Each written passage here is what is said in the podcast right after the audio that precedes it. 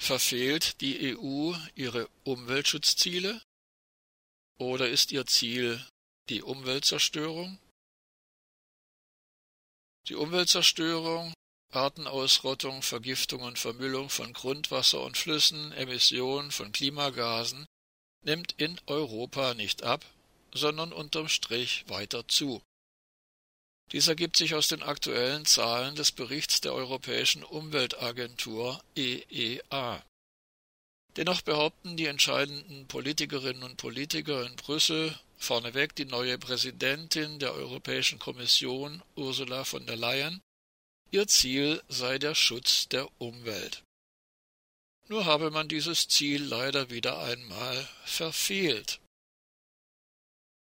Ursula von der Leyen hatte zu Beginn der sogenannten Weltklimakonferenz COP25 in Madrid erklärt, nachhaltiges Wirtschaften solle Vorfahrt haben. Nun ist allerdings seit einem Vierteljahrhundert zu beobachten, dass diese sogenannten Weltklimakonferenzen einzig und allein der Propaganda dienen, es werde etwas für den Klimaschutz getan, oder solle doch möglichst bald getan werden.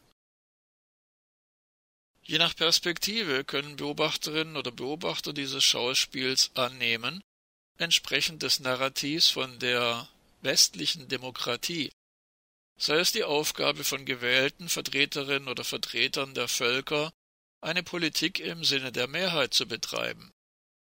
Und die Mehrheiten sind, trotz lautstarker rechtsextremistischer Kräfte wie etwa der AfD in Deutschland nach wie vor eindeutig für den Schutz von Umwelt und Klima. Die entgegengesetzte Perspektive ist es, anzunehmen, dass wir im sogenannten Westen in marktwirtschaftlichen Ökonomien leben. Gleichgültig welche Bezeichnung man bevorzugt, ob Marktwirtschaft oder Kapitalismus, aus dieser Perspektive betrachtet ist klar, dass Profitmaximierung die bestimmende Größe ist und nicht etwa Ziele, die von der Mehrheit der Menschen erhofft werden. Nun ergibt sich aus dem Bericht der Europäischen Umweltagentur EEA recht klar, ob sich Europa den Zielen des Umweltschutzes, des Klimaschutzes oder des Artenschutzes annähert oder sich hiervon immer weiter entfernt.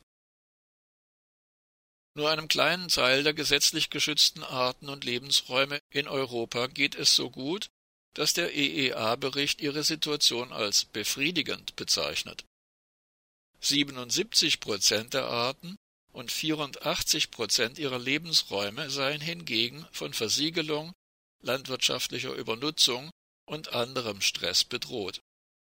Zwar seien, den gesetzlichen Vorgaben entsprechend, Meeresschutzgebiete und Naturparks ausgewiesen worden, auch hätten sich einige Tierbestände erholt. Das EU-Ziel, den Schwund der Biodiversität bis 2020 zu stoppen, werde aber, so wörtlich, voraussichtlich nicht erreicht.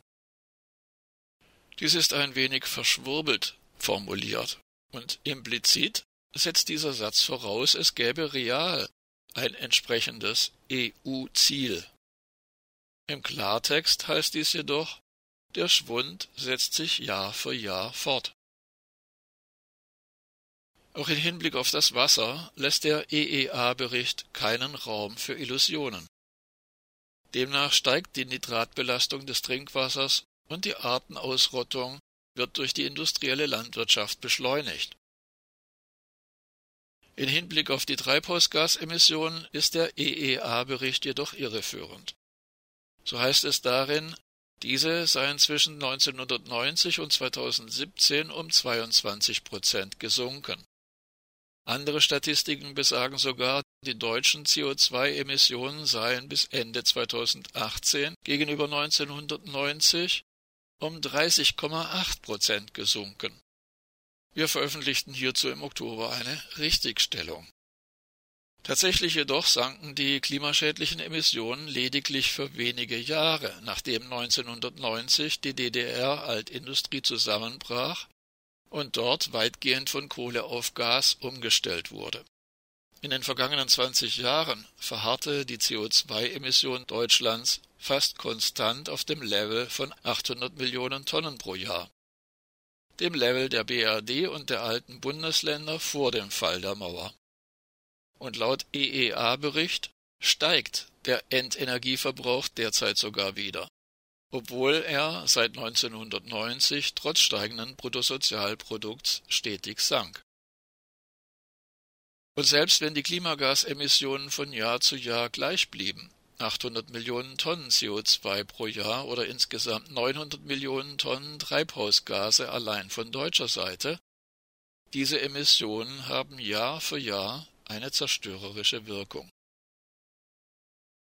Dennoch erklärte Ursula von der Leyen Kess am Mittwoch, 4. Dezember, Sie wolle jetzt, so wörtlich, messbare Ziele setzen, um Veränderungen zu erreichen.